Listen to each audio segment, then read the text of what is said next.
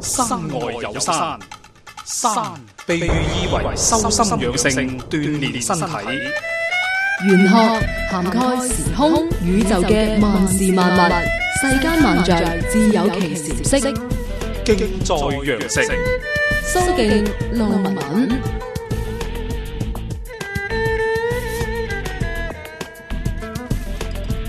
歡迎大家繼續收聽《敬在羊城》嚇咁啊！今日好開心啦，坐喺直播室嘅嘉賓依然大家非常之熟悉嘅蘇敬師傅，蘇師傅你好啊！係你好啊，你好，文文係係啦，咁我哋又見面啦吓，嗯咁係我哋咧今日咧直接埋牙嘅，咁啊希望啦嗯喺節目當中師傅咧都能夠啦係幫佢哋能夠解決一啲問題嘅。係嗱咁啊，首先咧揀嚟嘅呢位朋友啦吓，佢咧叫做 Winson 啊嗯，W I N N 神啊 Winson，咁啊男生嚟嘅，佢咧就係生於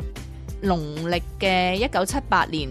九月初五，嗯咁啊新曆就十月六號啦。係啦，咁啦，晚上嘅十一點幾，嗯咁佢想問問師傅自己嘅姻緣、事業、財嗯運係點樣嘅？因為呢，係過往佢嘅姻緣係比較多阻滯嘅。係係咁啊，佢呢可能亦都問過其他師傅，係佢呢就話有人講過佢佢嘅命格嗯係咪屬於咩叫比劫守門口的類 型？咁啊，如何化解同埋改善呢？嗯咁好嘅好嘅嗯好嘅嗱，呢位朋友聽住下啦。咁啊，你係生一九七八年嘅，農曆咧就係九月嘅初五啊，係子時嘅；新曆咧係十月嘅六號啊，生肖係屬馬嘅。而你出世嗰日咧就係辛丑日，成個八字裏邊咧，我哋講就係土金兩旺。嗯啊，咁啊火弱啊，咁啊水都係比較弱啲，唔見咗木嘅。咁原來八字裏邊佢自己本身屬金咧，生喺農曆嘅寫係寫九月嘅初五，其實仲係入喺八月嗰度，因為係有月啊。咁本來睇落咧就係、哦誒、新金生喺有月咧係六嘅月份，本來好着數。咁其實原來唔係嘅，原來係我哋講緊呢個八字咧，一生人咧真係好忌朋友。哦，係咁啊！誒、我哋講初初咧就幫得到，都係朋友；嗯耐咗咧就都係俾朋友耐咁樣。哦咁、所以呢啲命咧，一生人咧，例如做生意又好，揾女朋友又好，真係唔能夠同埋一齊出嚟嘅。哦一出親嚟咧，俾人見親自己另一半咧，真係好哇都冇咁快走咗去嘅。哦，係啦，咁而且仲有一個響佢八字裏邊嘅夫妻宮裏邊咧有受合啊，合親咧容易俾人爭。咁究竟邊個爭贏呢？唔使講，佢先頭所講話好多師傅話，哦個門口守住啲比肩比劫嗰啲啊嚇，嗯咁啊嗰度人家真係坐住六喎，原來坐親六呢，通常呢，一最基本嘅樣貌端莊。嗯，第二，我出身環境好；第三，哦，可能人家自己嘅成就都唔算差嘅。嗯，咁例如我讀書叻仔啦，啊或者係誒做嘢掂當啦，或者係呃出到去單位裏邊都起碼有一官半職啊，咁肯定自然靚啲啦，係咪咁講啊？啲女生都會中意啲啦。咁但係佢自己係坐住個墓地嘅，坐親墓地咧，通常係解釋係咩啊？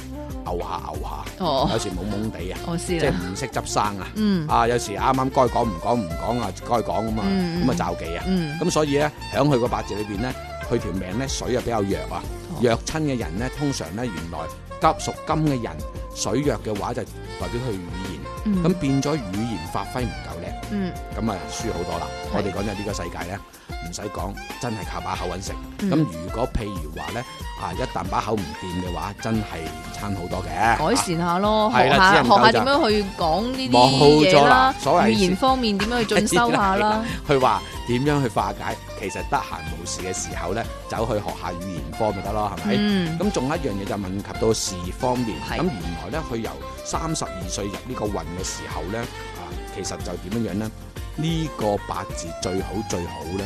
穩住份嘢就唔好話諗四圍走啦，嗯因為咧響佢廿二歲至三十一歲嗰十年裏邊咧，人生裏邊咧就不斷變化嘅事業，哦即係唔算穩定嘅。哦，係咁，甚至咧呢個八字裏邊咧好得意啊！如果一話冇嘢做，就好長時間冇嘢做啊，要小心下呢個八字，嗯係即係唔襟撈喎，你叫。嗯嗯嗯，咁啊，所以咧，而家行緊呢個運咧，就行緊三十二歲至四十一歲呢十年裏邊咧，就行緊土運嗯，土啊代表佢印星運。咁即是話俾我聽，屋企又好，家庭又好，即係如果萬一啊，俾你好彩結咗婚就家庭啦嗯吓，咁啊，如果未結婚之前咧，就老豆老母嗰個就叫家庭啦。嗯咁仲有一個就話工作崗位嗰個位置咧，都會令佢好煩嘅。嗱，呢個八字千祈唔好做啊銷售啊，要靠客戶嗰啲。咁去做咩好咧？最好係憑技能啦，匿埋喺間公司度喐都唔喐，即係對住部電腦唔知搞乜即嘢嗰係啲。技術型嘅，係啦係啦嗯嗯，譬如假如設計啦，啊或者係畫圖啦，啊或者係唔知整乜嘢啦，嚇嗯好多嘢整噶嘛，係咪？嗯咁好啦，咁如果你話靠把口去去見客，甚至係要要有客户先至能夠產生效益嘅話，呢、個八字不但止做做埋埋呢啲客走晒，不但止呢，仲要錢都揾唔到哦咁樣。嘅，係好罩地。咁財運方面會唔會咁啊有咩改變咧？即係譬如話過咗呢一嗯